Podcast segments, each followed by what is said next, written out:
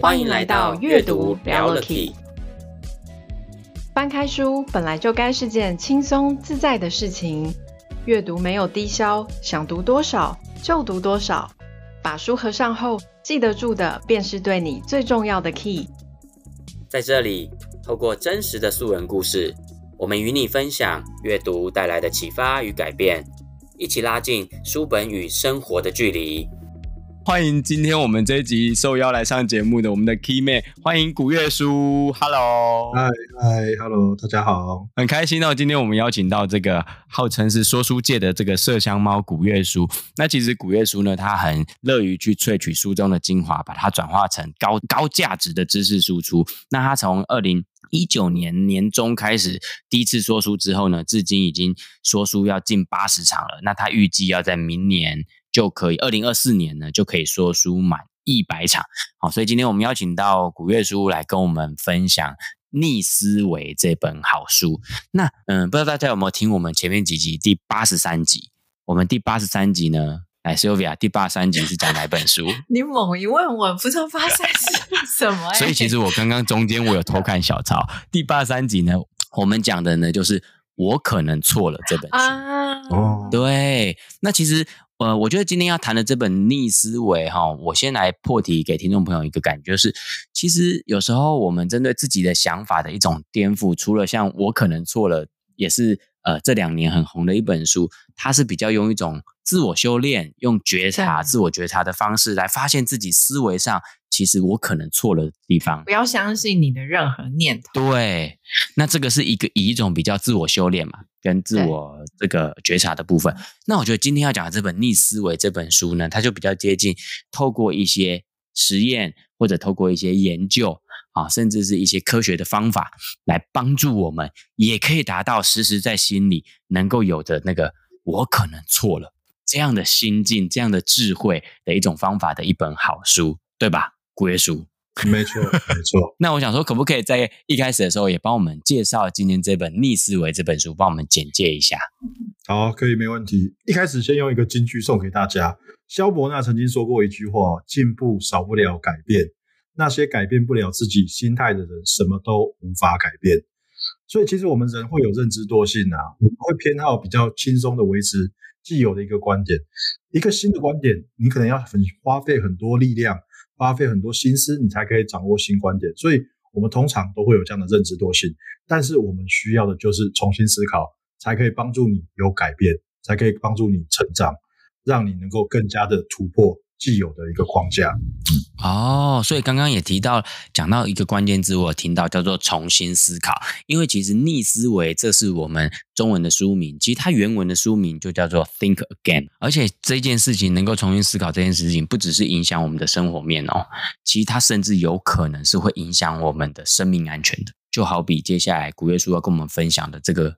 森林大火的故事，其实它就甚至可以影响到一个人在危急时刻他能不能活下来。那我这边就要跟各位分享一下这个故事喽，曼恩峡谷森林大火的一个故事哦。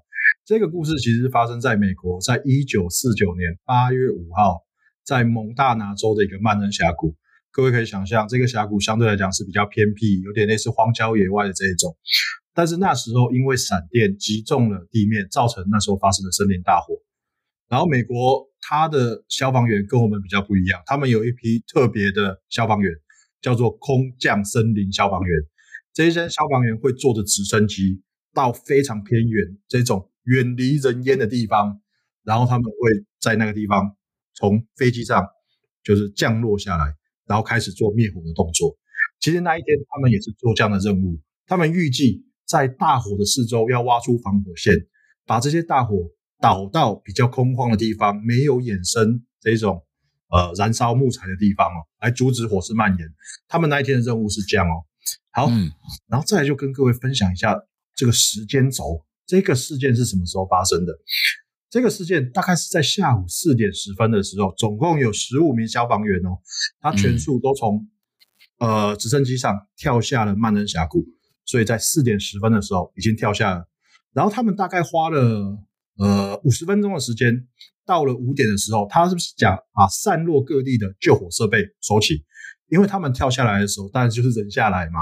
有一些救火的设备是额外的用降落伞让它掉掉下来，所以他们四处的收集这一些设备。但是很不幸的，其中一个设备刚好那个降落伞没有开，他把它摔坏了，就是对讲机。所以他们比较没有办法掌控到全面的这种大火的一个蔓延的情形。所以这个是第一个前提。好，再来哦。他们开始捡到了各式各样的装备，当然他们就开始做救火的动作嘛。但是有一个时间点非常关键，在五点四十五分的时候，他发现忽然有一股风势把原本的大火吹向到另外一区，让另外一区衍生下来，衍生了另外一一股大火。但是这一股大火好死不死就在他们下方斜坡的地方，就是这一个大火其实往他们。就是等于是火要追到人的一个概念，然后就往他们的方向蔓延了。对，所以他一现在这时候他不是开始救火了，他就开始逃跑。好，他们预计要怎么逃跑？这时候他们其实是位在半山腰的位置，他们想要跑到位在山顶，大概是七百码，七百码大概是六百三十六百四十公尺，要爬到七百码以外的山顶，而且这个山是非常的相对来讲是比较陡峭。而且很多树丛可能都是极稀的高度，所以大家可以想象，他们逃跑是非常的困难。五点五十六分的时候，十二名空降森林消防员就被火追上了，他们就上升了。所以各位有没有听到刚刚的时间轴？从五点四十五到晚上的五点五十六，其实只过十一分钟而已。那各位有没有听到一开始的数字？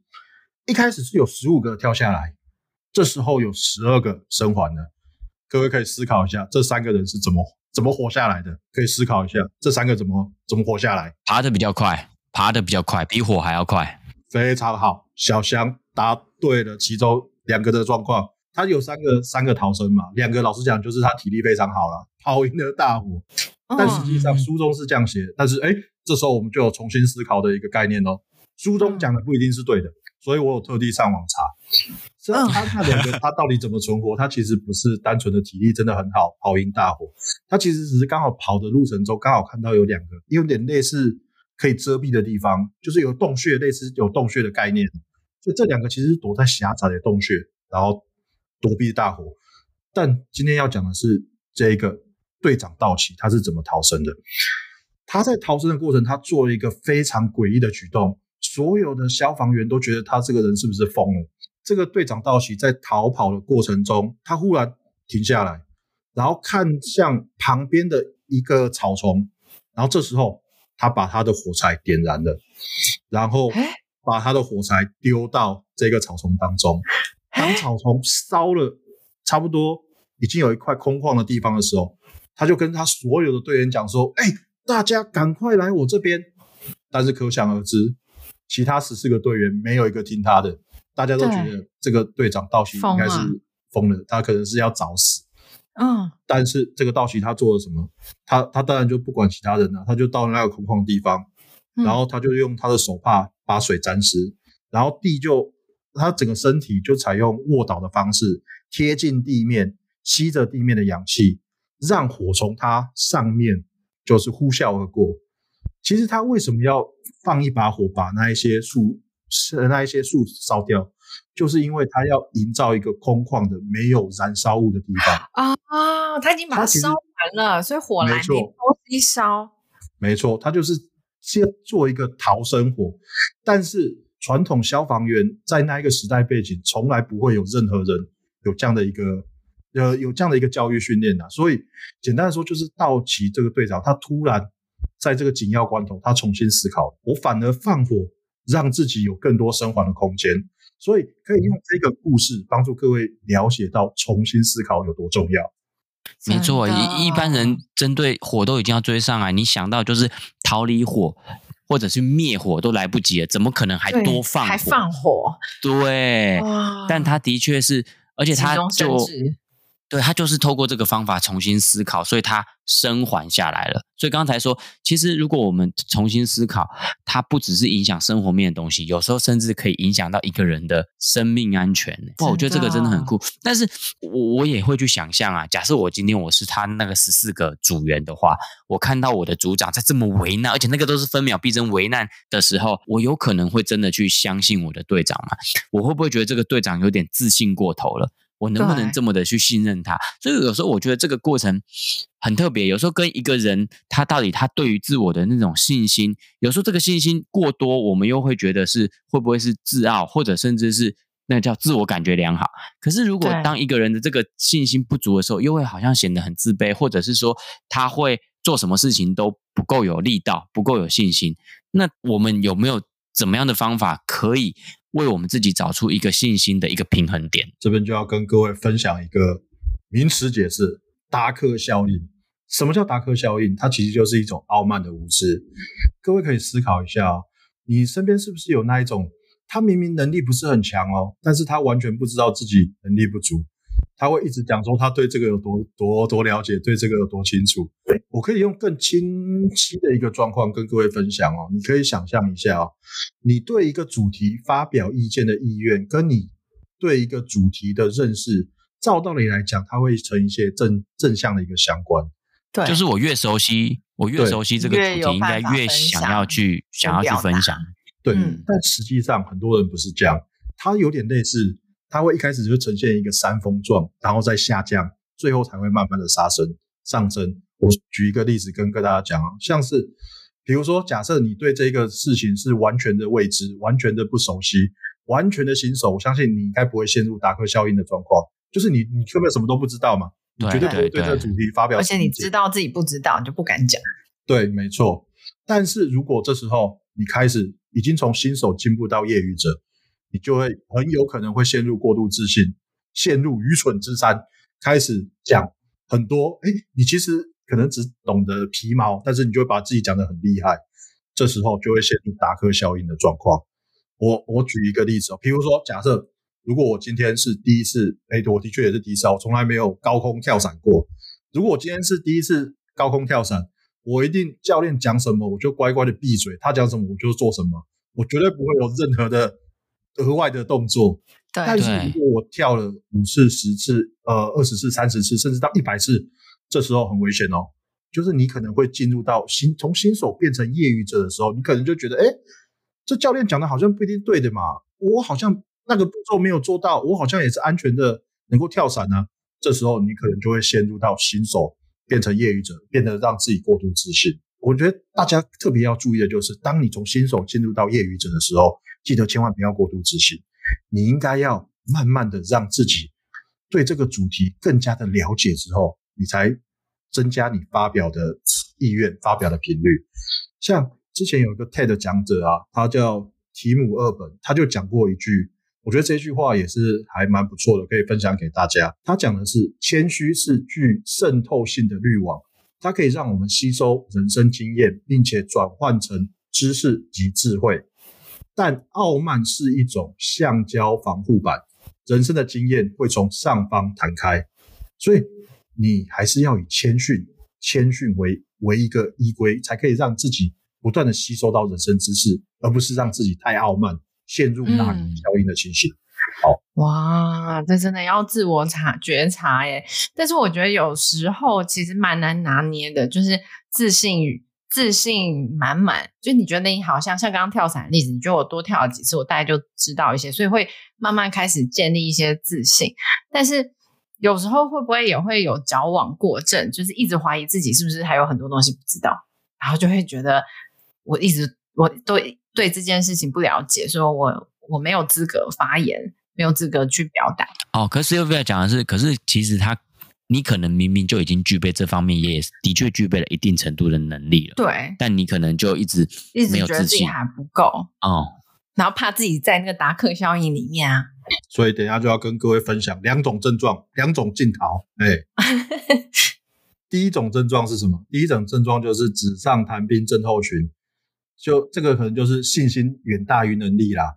就假设如果你是很喜欢看运动赛事的人，你很喜欢去那种运动酒吧，然后跟大家一起一起狂欢看这一场比赛，看中华队打韩国，哎，但是很假设如果一直一路顺风，当然大家都开心嘛。但是如果教练这时候做了某一个调调度，把投手换成另外一个投手，啊，新的投手刚好被对方打了一个满贯全垒打，这时候很多球迷就会发表意见，他就说：哇，这教练怎么调度的啦？我。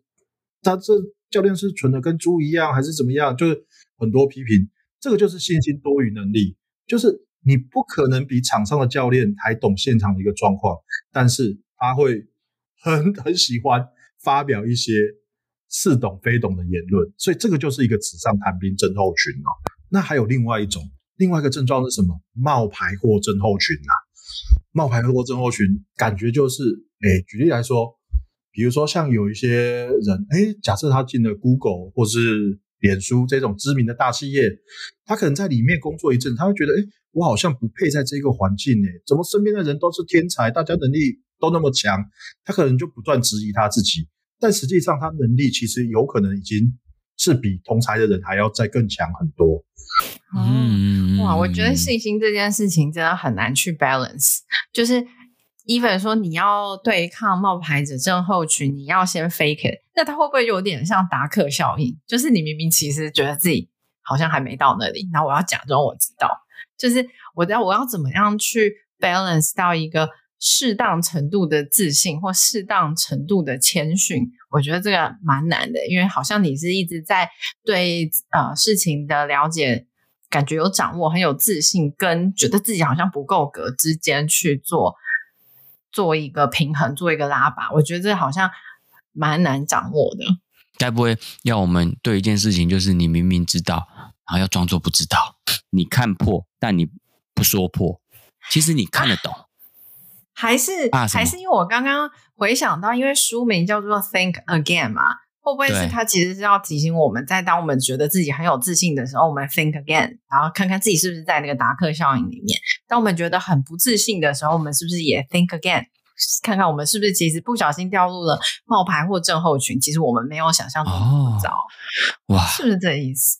人生好难哦，好累。对，真的，我也觉得人间清醒很难。而且我觉得 think again。你也可以 think again, again, again, again, again，一直 again 不完的感觉，我觉得真的很累呢。其实我们最核心的重点就是像想要让能力跟信心是呈现。线性的成长，对，能力越多，我的信心就越多；能力越少，我的信心就越少。对，像刚才讲的，如果你能力超过远大于你的信心，你就会进入冒牌者症候群；如果你的信心远大于你的能力，你就会进入纸上谈兵症候群。但是如果你信心跟能力是等比成长的，你就容易进入到自信的谦逊。就各位可能觉得，哎，自信的谦逊是什么鬼东西？对啊，其实自信的谦逊其实就是可以透过学习而来。你要清楚自己的弱点。知道自己不知道的事，你才可以开启你的思维，去重新思考。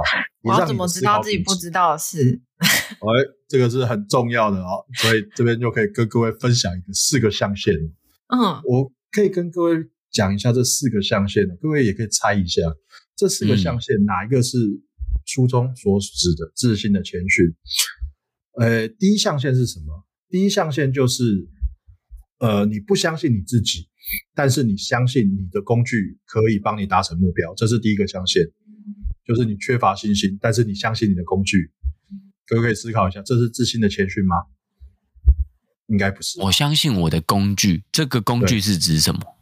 就是比如说，假设今天，诶诶，假设今天我想要减肥，但是我根本不相信我可以减肥，但是我相信，比如说我偏方可以让我减肥，这样对。这样也是，比如说我可以吃、哦、吃减肥药，可以帮助我减肥。哦、我相信我的工具，所以这就有点类似这样概念。相信医美，不相信自己可以达成，但相信医美工具。对，我相信我抽脂可以让我有。对，我相信现在的医医疗，对对医美，这就是有点类似这样的一个情形哦。你不相信自己，但是你相信你的工具。好，那第二象限是什么？第二象限就是你你不相信自己，你也不相信你的工具。我相信应该不会有人选这个象限的，对啊，这个象限其实简单的说就是一个懦弱的怀疑。你可能会你不相信自己，也不相信你的工具，你会对自己一直质疑，你会完全不敢追求自己的梦想，这个是这个象限比较大的缺陷。但刚才第一个第一个象限我还没跟各位分享，第一个象限它是什么？第一个象限它是执迷不悔的自卑，虽然它有好的工具，但是它却对自己的执行能力感到不确定。那第三种是什么？第三种就是，哎，你有自信啊，你相信你可以成功，你也相信你的工具。各位觉得这个是自信的谦逊吗？这就是无可救药的自信啊！它就是一种没有理由会失败的感觉。我相信很多人会觉得这个就是所谓自信的谦逊，但其实这个不是，它其实有点类似盲目的自负。你可以想象一下，有一些很多很多那种知名的企业，举例来说，Nokia，比如说像那个 Sony Ericsson，像这种哎大牌以前都很有名啊，为什么现在都默默无名的？就是他们的执行长或是他们高阶管理层。就是有盲目的自信，他会认为，诶，我这个商品现在畅销，以后也会畅销，我不需要做什么改变。像书中就有分享一个一个实际的故事哦。各位，如果你是已经有一点年纪的，而且你也是比较有经济经济基础的，相信有一些人曾经使用过黑莓机。各位知道黑莓机是什么吗？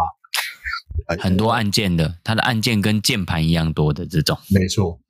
黑莓机其实曾经有一段时间在美国的市占率可能高达五成以上，但是过了两三年之后，苹果手机开始出现，它的市占率就不断的下降。但是当苹果手机出现的时候，这个执行长他可能还坚信我自己的这一套对于商务人士大家还是很爱呀，我不需要那种花俏的什么联网功能，不是什么鬼东西，还是什么休闲娱乐功能、看影片功能，他都不需要。他还是坚持自己的道路，最后让他这个企业可能就是没有办法掌握时机，就是他太盲目的自信，然后让致富蒙蔽他的双眼，认为自己无所不能，所以这个就是会陷入盲目的致富。对，然后最后一个，最后一个就是最重要的，你虽然相信你自己，但是你不确定你的工具是不是最好的，这个就是自信的谦逊哦。简单的说，你会重新检视自己的知识啦，并且有信心去追求新的见解。再换成白话一点，换成白话一点，最最容易判断的一个方式，就是你对自己在未来达成目标的能力有信心，同时你也要保持谦逊的探问自己目前是否有正确的工具。举例来说，我想要成为顶尖的说书人，我相信我未来一定可以达到啊，但是我会不断的不断的挑战。我现在采用的方式是不是最好的方式？我会不会是要再跟这个跟更多人有更多的交流，或是而不是单纯的一昧的要冲高我的说书数量？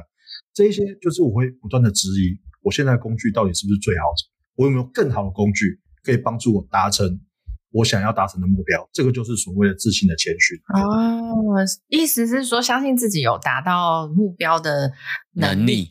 但是我可以重新 review 一下我执行这件事情的方法或者是认知是否正确，然后这这些是我可以调整的。但是我相信我是有能力去做这件事情的。我只要在当中不断调整自己的想法，调整自己的工具方法，然后还是可以达成。所以这个就是所谓的自信的谦逊。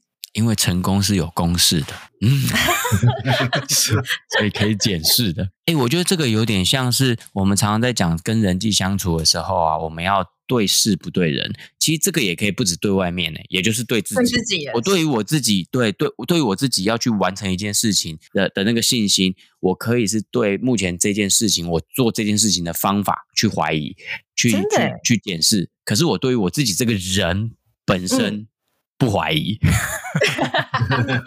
所以这对事不对人。就是你知道你自己是可以的，所以你就可以接受你的方法或者你的想法是错的。我觉得会让一个人的心里比较有空间去面对自己的错误。这个其实讲到底也很像我们说的固定性思维跟成长型思维啊。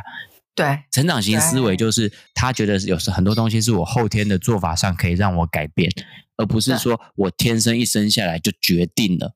我是好是坏？我这边也可以送给各位一个金句啊，对，这个金句不错。自负令我们对自己的缺点视而不见，谦逊是反射镜片，帮助我们把缺点看得更清楚；而自信的谦逊则是矫正镜片，能够帮助我们克服那些缺点。我觉得最好的一个方法，就是有点呼应到刚刚小翔有讲的一本书嘛，就我可能是错的。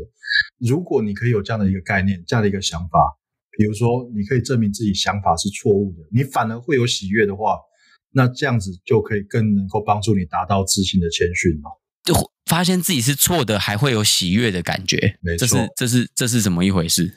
我觉得这整本书里面，我最喜欢的就是这个故事，我可以跟分享给各位哦。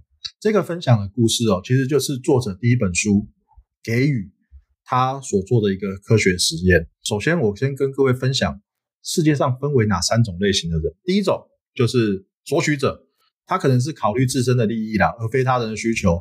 他非常喜欢索取多过于给予的人，这是索取者。对。第二种，第二种是互利者，他可能讲究施与受之间要取得平衡嘛。我要帮助别人，但是我也要别人有回馈啦，我才可以。才会想要帮助人，所以这个是互利者。然后第三个是给予者，给予者是什么？就是喜欢给予胜过索取的人，甚至是会更重视别人的利益。好，有这三种类型哦。然后这边想问一下小翔跟 C O B 啊，你觉得这三种类型的人哪一种最容易在社会上成功？索取者、互利者还是给予者？可以，我觉得是第二种哎、欸，我的想法是第二种，对，给予者或互利者吧。哪有这样选两个的？那我们干脆选三个，你干脆选三个，一定。为什么不能选两个？好，那我换另外一个问题哦。你觉得这三种人哪一种人最难成功？索取者，索取者，索取者最难成功。好，两个人都有一致的观念。嗯，但这个科学实验哦，他会跟你讲，不管是最容易成功的人，还是最难成功的人，其实都是给予者。啊啊！哎，为什么？我就是想要大家有这样的一个感觉，非常好，成功了，我们中了你的圈套了。我自己看这本书的时候，也也是觉得，哎，怎么可能？这作者是在哄人还是什么？但实际上他有解释了，给予者还是有程度的差异。有一种是无条件的给予，就是别人要求什么你就给什么；这一种可能是完全的无偿的付出，这一种其实非常难成功啦。这是第一种类型。第二种类型，他会适度的保护自己，在自己的能力能力范围内给予，这一种是最容易成功，所以它还是有一个程度的差异，所以这是科学实验带来的结果。但是重点是，重点是，重点是这个作者在某一次的研讨会啦，就是有发表他这个研究的结果，然后那时候有一个非常知名的人坐在台下。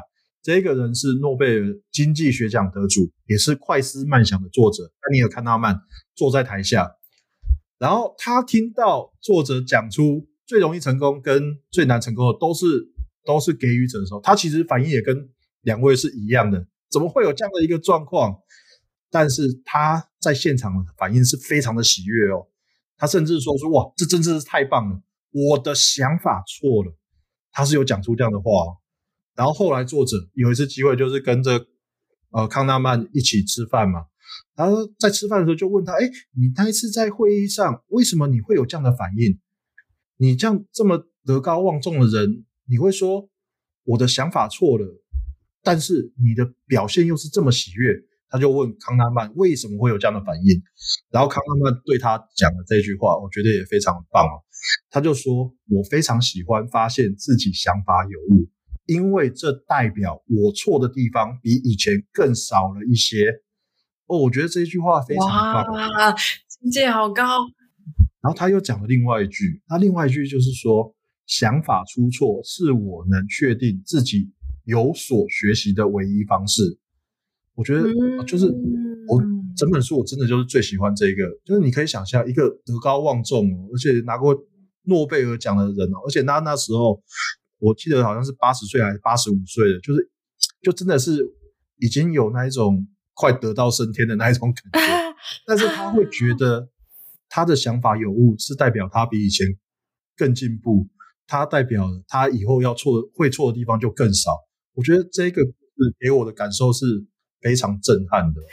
对，这个让我想到前面讲的那个自信的谦逊，诶，他容许他的工具、他的方法跟想法是可以被挑战、可以被更新、可以是错的，然后他反而会因为找到自己哦的盲点，然后知道自己可能不知道的事情，然后就会觉得很开心。这境界好高哦。其实我内心是觉得好美哦。我觉得这个是对所谓的嗯做错事或者错误的想法，或者甚至就直接讲，他对于错这件事情是一种最高最极致的一种赞美。嗯，就是错不再是我们原本想象的那么负面的一件事。对，其实错这件事情是让你知道你错的更少了，或者他讲的，对，你成长了。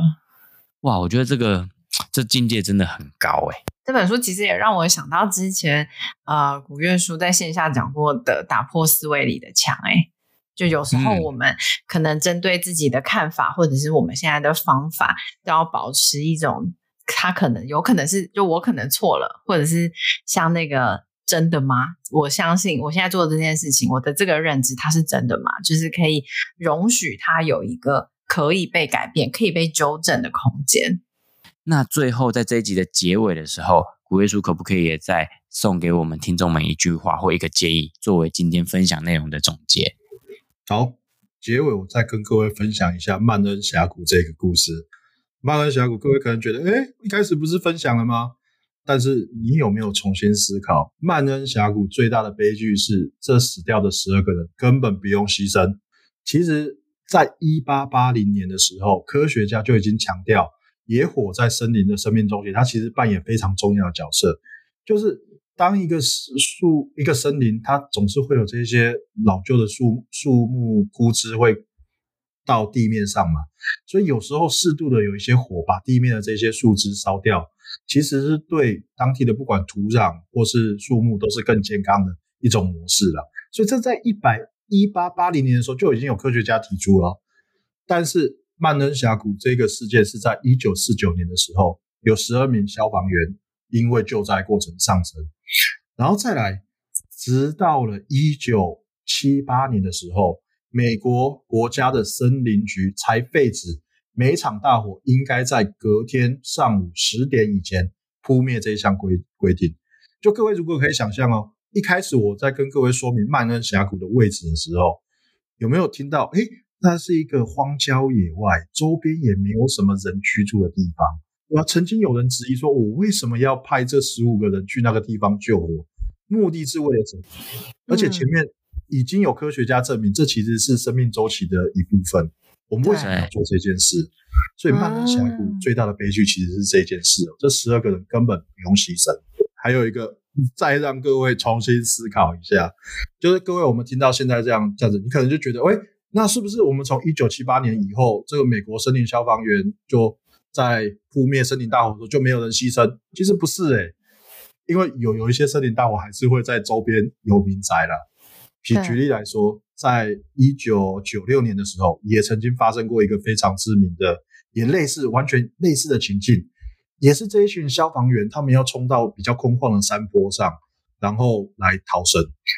但是这一次事件其实有发现，很多人他会有一个一个状况，我们可以想象，当我们在逃生的时候，我们当然是要让速度最快嘛，身上有什么装备就赶快丢掉啊。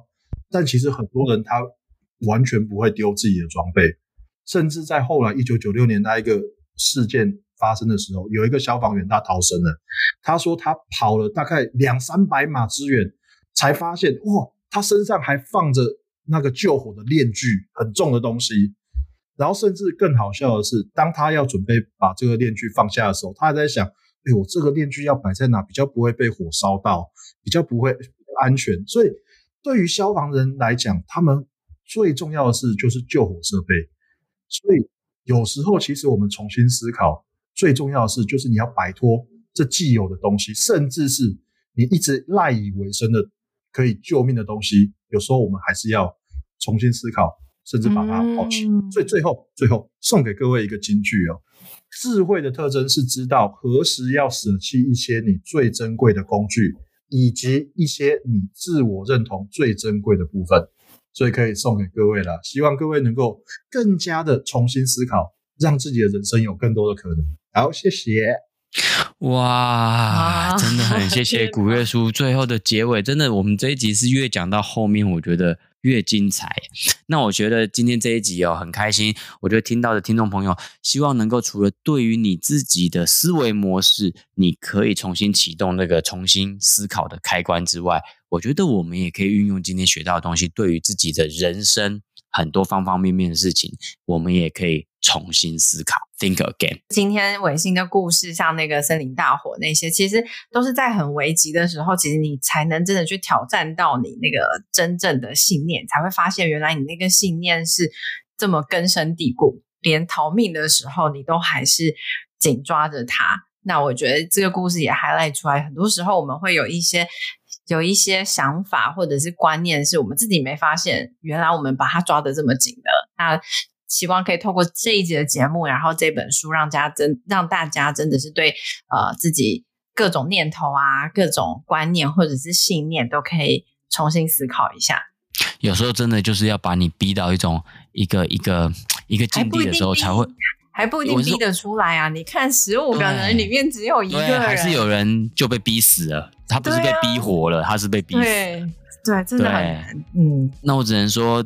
以后我面我们面临到人生任何的处境的时候，我们就可以有一个开阔的心理，觉得说太好了，又让我有机会重新挑战我自己的想法，革自己的命，革自己的命，真的。OK，那我们这一集就跟大家阅读聊可以就跟大家聊到这边。我们每个礼拜二都会上新的一集，欢迎大家到各大 Podcast 平台搜寻阅读聊 Lucky。那我们就下周二跟大家继续聊 Lucky 喽，拜拜，拜拜。